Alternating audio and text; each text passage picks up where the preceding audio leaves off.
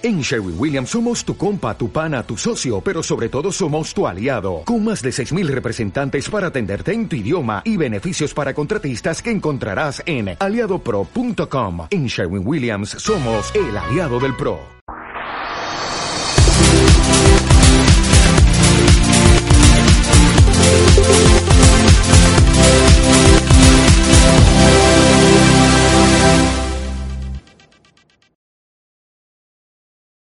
Buenos días, soy María Novo, nací en Galicia, tengo dos hijos y vivo en un pueblo de las afueras de Madrid. En el plano profesional desarrollo mi trabajo en dos campos inicialmente diferentes, que yo creo que no lo son tanto, la ciencia y el arte. En el plano científico eh, trabajo como catedrática UNESCO de Educación Ambiental y Desarrollo Sostenible en la Universidad Nacional de Educación a Distancia. Desde hace 20 años dirijo la, cátedra UNESCO que lleva este nombre. Y en el plano artístico soy escritora, poeta y pintora. He publicado 25 libros, entre los cuales hay tratados y ensayos, narrativa y poesía. Y también he hecho exposiciones de, de pintura y, y mi, vida consiste en tratar de armonizar estos dos campos. El hecho de que yo haya decidido integrar o intentar integrar estos dos campos no se debe al azar, sino a la necesidad.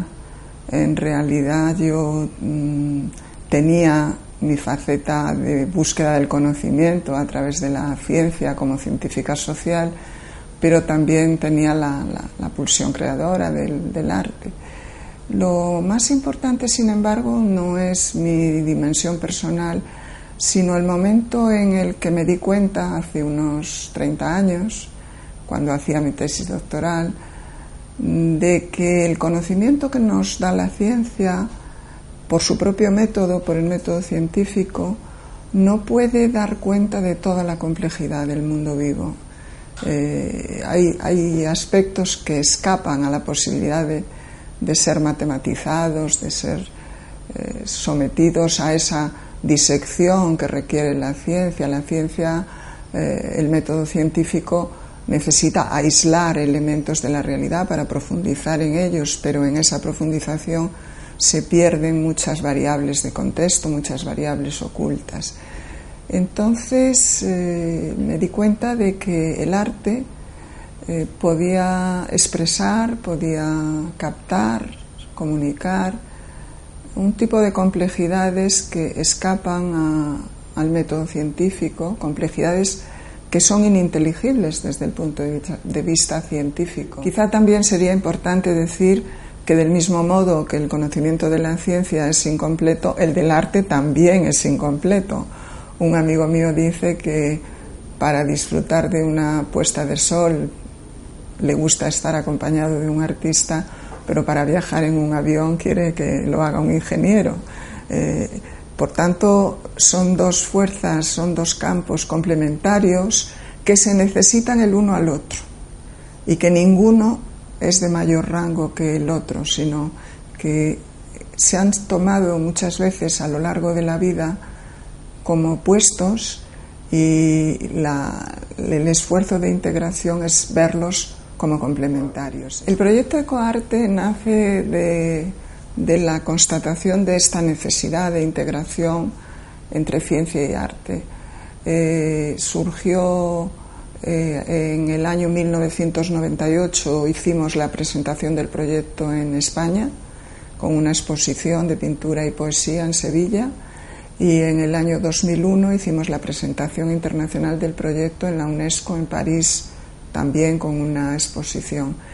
Eh, en Ecoarte lo que tratamos de mostrar es que el medio ambiente, tanto físico como social, que es un sistema complejo, tanto los sistemas ecológicos como los sistemas sociales son muy complejos, puede ser mejor interpretado a través de estos encuentros de científicos y artistas. Por eso promovemos seminarios de científicos y artistas sobre temas ambientales, sobre temas ecológicos y sociales, Y la verdad es que en esos seminarios mm, acaba floreciendo un tipo de conocimiento transdisciplinario que no se podría producir si los seminarios los hiciésemos por separado. El siglo XXI es un siglo difícil, el tiempo que vivimos lo es, en el plano ambiental, porque es la primera vez en la historia de la humanidad en la que podemos comprobar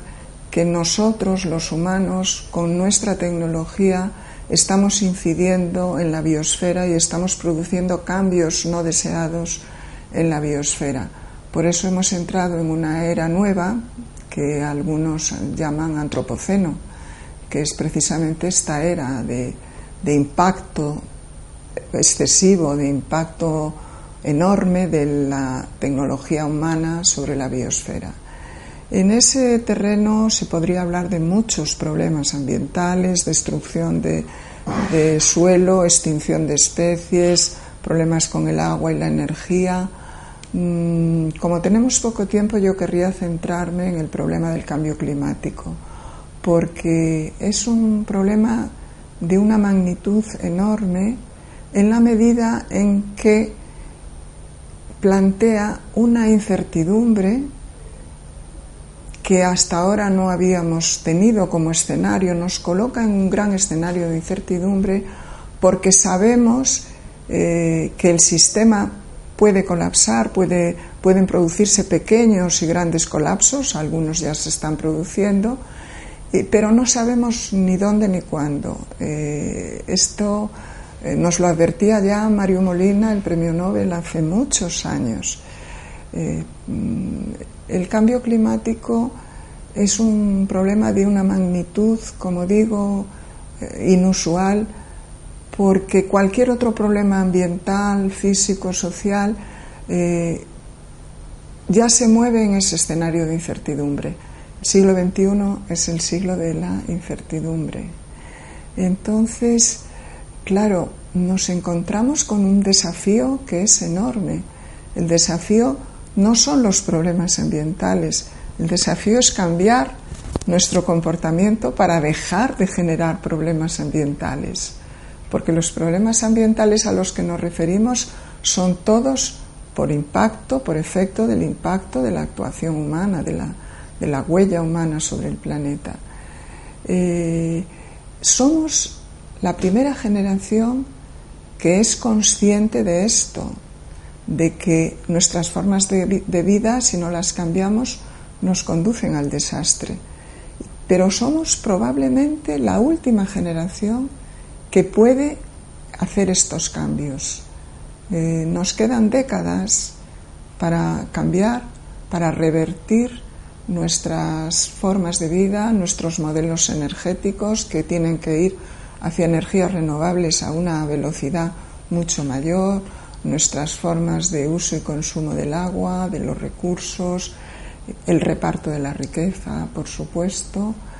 Y todo esto nos desafía, nos desafía a cambiar. A, mí, por ejemplo, no me gusta cuando se habla de la lucha contra el cambio climático. Parece que es que es un fenómeno que la naturaleza ha puesto ahí sin contar con nosotros y que nosotros vamos a resolver.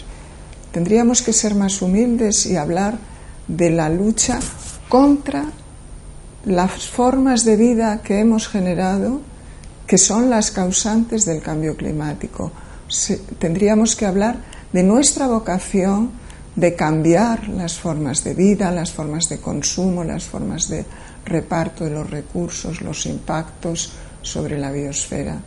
En ese sentido hay un elemento muy importante que está escondido en el corazón de la insostenibilidad y del que no se habla nunca, que es la, velocidad, la velocidad a la que consumimos, la velocidad a la que mandamos eh, contaminantes a la atmósfera, la velocidad a la que contaminamos los mares, los recursos mm, naturales, tienen un ritmo de regeneración, tienen un ritmo de reproducción y nosotros lo estamos alterando totalmente.